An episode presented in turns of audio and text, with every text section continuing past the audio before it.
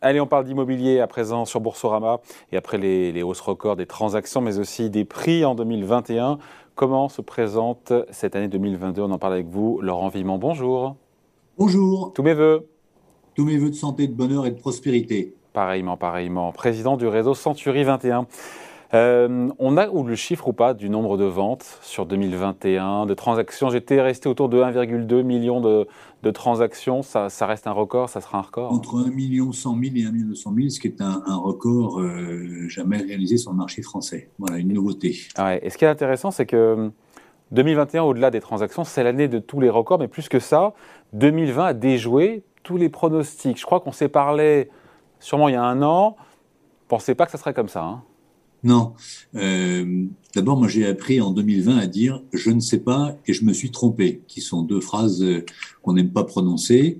Euh, et sur 2020, ce qu'il faut quand même rappeler, c'est que malgré le Covid, l'immobilier reste un miraculé. Le, le, marché a été incroyable. Il y a un rattrapage colossal qui a été réalisé entre le mois de mai, fin du déconfinement, et le mois de décembre 2020. Et on a quasiment rattrapé ce qui n'avait pas été fait pendant le confinement. Donc le marché a tourné à plein régime, alimenté par les taux bas. Allez, tous les records, je le disais, Laurent Vimon, euh, au-delà des transactions, quels sont les records qu'on peut qu'on a encore une fois en termes de chiffres? J'ai vu que les délais de vente s'étaient largement rétrécis aussi. Oui, les délais, c'est normal sur un marché dynamique euh, entre la mise en mandat et la, vente. Bah, il y a un délai qui est assez court, donc il rétrécit depuis maintenant un an. Mais prix des records au mètre carré et pour maisons et appartements, les appartements ont monté plus de 7%. Pardon, les maisons de plus de 7%, les appartements de plus de 5%. On atteint des records avec 3868 euros pour un appartement et 2354 pour une maison. Les prix qu'on n'a jamais vus, c'est la sixième année de hausse ininterrompue des prix au mètre carré en France. Prix de vente moyen également record, euh, enfin écart entre le prix de vente et euh, le prix du mandat. Donc tous les indicateurs euh, sont au vert. Euh, Quel est, pardon, excusez-moi, je vous coupe pas. L'écart entre quoi? Entre le prix de vente, entre, le prix en mandat et le prix de vente? Oui, il n'a jamais été aussi, petit? extrêmement faible. Oui, oui, il baisse. Qui est de, combien? Euh, il doit être de 4,3% aujourd'hui. Euh, ce qui est important de comprendre, c'est que ces éléments-là sont le signe d'un marché extrêmement dynamique. C'est-à-dire que quand les prix de vente, euh, écart entre prix mandat prix de vente sont faibles et que l'écart, le, délai de vente est aussi faible, le marché tourne à plein régime.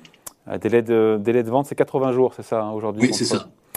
Est-ce que l'activité, c'est un peu tôt, pardon, mais l'activité reste soutenue là sur les premiers jours de, de 2022 alors c'est très peu de recul, hein, c'est quelques jours seulement, mais par rapport à 2021, on est au-dessus de ce qu'on avait fait.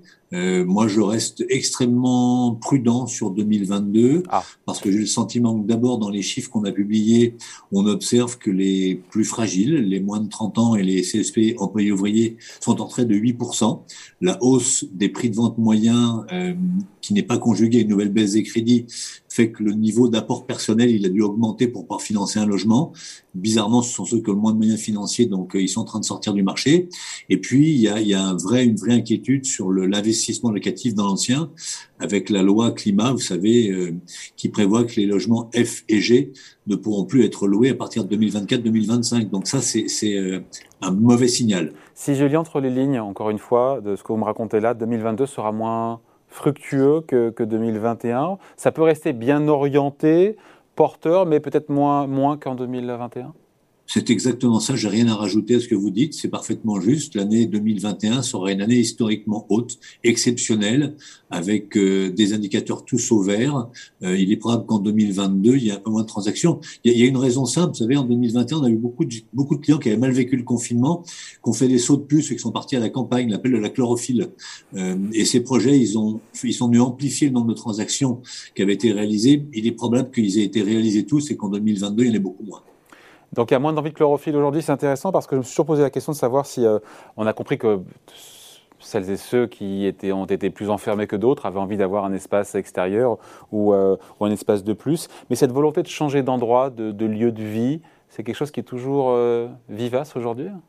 Oui, il y a toujours cette volonté en fait de mieux vivre son logement. L'immobilier, euh, l'achat d'un logement, c'est une affaire de, de, concession entre le rêve, le budget et le projet.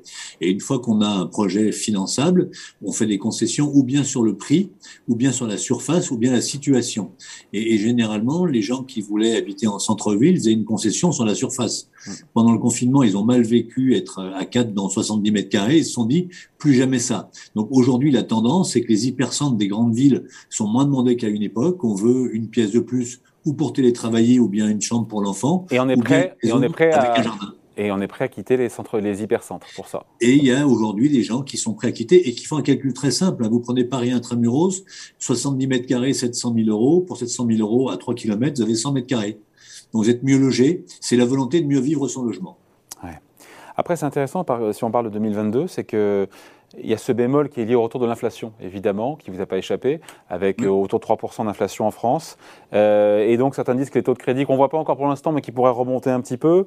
On a aussi le, HCSF, le Comité de stabilité financière, qui impose, c'est plus de recommandation, c'est une contrainte maintenant pour les banques de respecter les préconisations, à savoir pas de prêt au-delà de, euh, de 25 ans, pas de taux d'effort au-delà de 35%, ça on le sait. Est-ce que tout ça, conjugué au fait que, on sait que c'est la baisse des taux d'emprunt qui a mécaniquement favoriser la hausse des prix, sauf que là, les prix montent, mais que les taux ne baissent plus. Est-ce qu'on n'est pas à la limite d'un système là?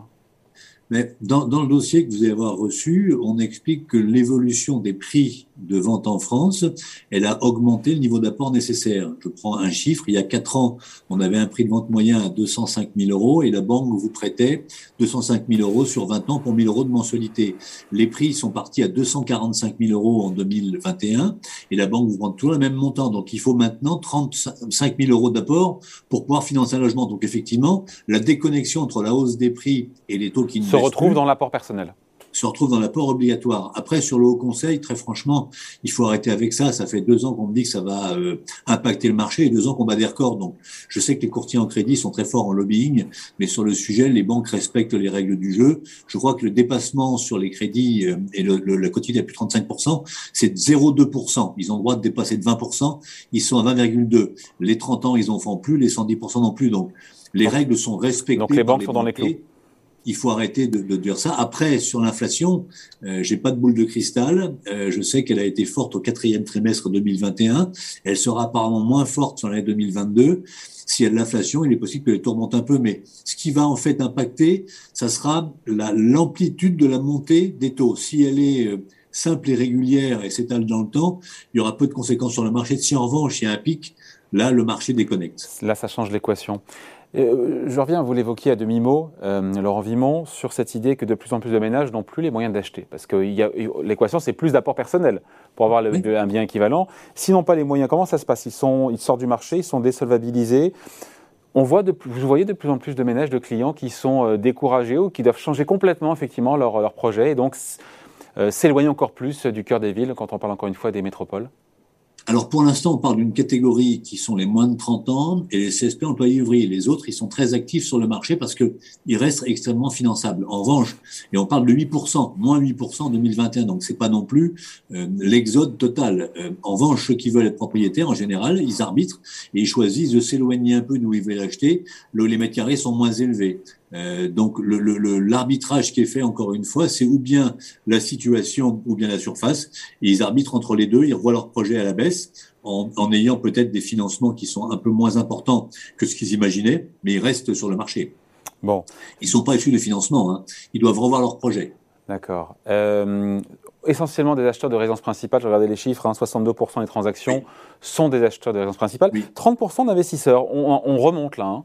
C'est du jamais vu. Ouais, parce qu'on était à 14, quoi, il, y a, il y a un peu moins de 10 ans, c'est ça hein? C'était 17% en 2014, donc ça fait quasiment 100% de hausse, euh, avec la, volonté pour ces clients, inquiets sur leur retraite et sur l'avenir, de se constituer un patrimoine. Une poire pour la soif ou un bas de laine, on va dire comme on a envie, mais dans tous les cas, la volonté et puis le sentiment qu'avec l'immobilier, on peut acheter avec un financement, que le financement, il est remboursé en partie par le locataire et que dans 15 ans, ben, ils auront un logement qui leur appartient, puis une rente mensuelle. Et ça nous dit quoi sinon? Ça nous dit voilà cette volonté de préparer ces vieux jours et d'avoir une, une poire pour la soif c'est pas mal simple, parce qu'on pense souvent à investisseurs qui sont là pour acheter, pour revendre, pour faire des ah plus-values. on n'est pas dans le cadre des années 90 où on avait des... Euh, pas du tout, c'est des achats sur le long terme. Et puis, je rappelle dans votre émission un élément que certains euh, politiques ont oublié, c'est que pour qu'un locataire puisse se loger, il faut un logement. Et pour qu'il y ait un logement, il faut un bailleur. Et ces bailleurs privés contribuent à, à, loger des gens qui euh, mettent à disposition des appartements en location. Donc, ils ont, ils ont aussi un, un rôle dans l'économie immobilière extrêmement important. Laurent Viment, vous nous disiez, vous, nous disiez les, euh, vous parliez des chiffres des hausses de prix. 5-7%, euh, c'est ça en, moyenne pour les appartements et, pour les maisons. c'est une moyenne évidemment. Il y a beaucoup de hausses à deux chiffres. Quand j'ai regardé la carte de France, je me suis dit, tiens, il y a beaucoup de voilà le prix mètre carré avec des hausses de 10, 15, 20 dans beaucoup de régions et départements.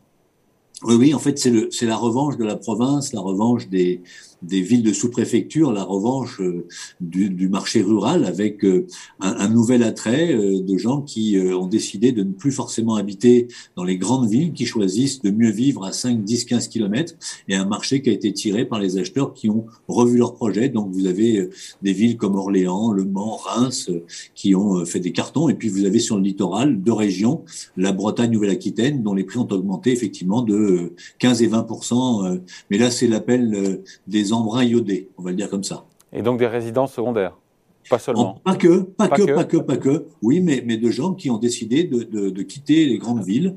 Euh, alors ça peut être Rennes, ça peut être Bordeaux pour aller habiter en bord de mer. Et des prix qui baissent, parce qu'en coup, en dehors de Paris, je crois que c'est 2% de baisse des prix à Paris.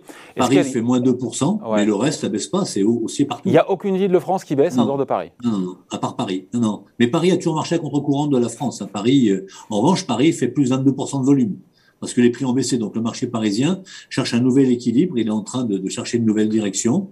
Euh, les volumes sont repartis à la hausse et puis les Parisiens, pendant des années, ont vécu sur un marché euphorique. On passe de l'euphorie à la raison à Paris. Ouais. Après à Paris, j'ai lu ça, c'est 60 000 euh, Parisiens de moins en X années. Je sais plus, j'ai passé l'info. Oui, oui. Oui, Paris, perd ses habitants. En 5 ans, profit de la première couronne. Dans, nos chiffres, les, cadres supérieurs des professions libérales sont extrêmement actifs en première couronne parce qu'ils décident de quitter la capitale pour habiter euh, dans des secteurs qui sont plus verts. Mais c'est un phénomène mineur, encore une fois, des Parisiens qui quittent la capitale. Je ne me rends pas compte, 60 euh, 000 sur. Euh, je ne sais pas si sur 5 ans, sur 10 ans, il faut voir après, c'est pas par an. Hein, Oui, si c'est cumulé, le Paris, c'est quoi? 2 200 000 habitants, donc c'est pas non plus voilà, faut, pas. C'est, le, pneu n'a pas explosé. Il y a peut-être une petite fuite dans la dans la dans la chambre à air. Bon, euh, un petit mot rapidement des résidences secondaires. Ça a toujours la cote là aussi? grosse cote. Ça, ça ne s'essouffle pas. Ça ne s'essouffle pas? Ah non, non, non, non, il y, a une, il y a la volonté de retrouver du temps pour la famille. Euh, Parce que le confinement, c'était il y a deux ans maintenant, donc euh, on peut imaginer que, voilà, plus le temps mais passe, ça continue ça continue et ça a retrouvé ses lettres de noblesse. Ça avait été un peu mis de côté avec euh, les nouveaux modes de consommation. Vous savez qu'Airbnb, là, avoir son, son, logement à soi, sa maison, on abrite sa famille, ça redevient un élément essentiel en, secondaire.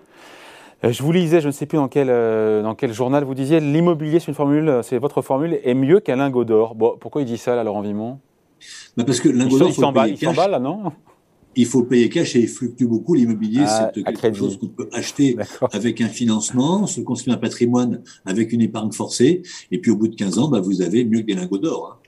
Hein. La, différence, c'est que c'est pas, on peut pas les bouger. Oui, c'est une petite, une petite différence. Bon, en tout cas, 2022 restera, selon à vous écouter, encore une fois, porteur, mais moins parce que les armes n'ont pas jusqu'au ciel que 2021. Exactement, et que c'est une année euh, historiquement haute. Bon, voilà, merci d'avoir été avec nous. Laurent Vimon, le président du réseau Century Merci, salut, bye. Bonne journée.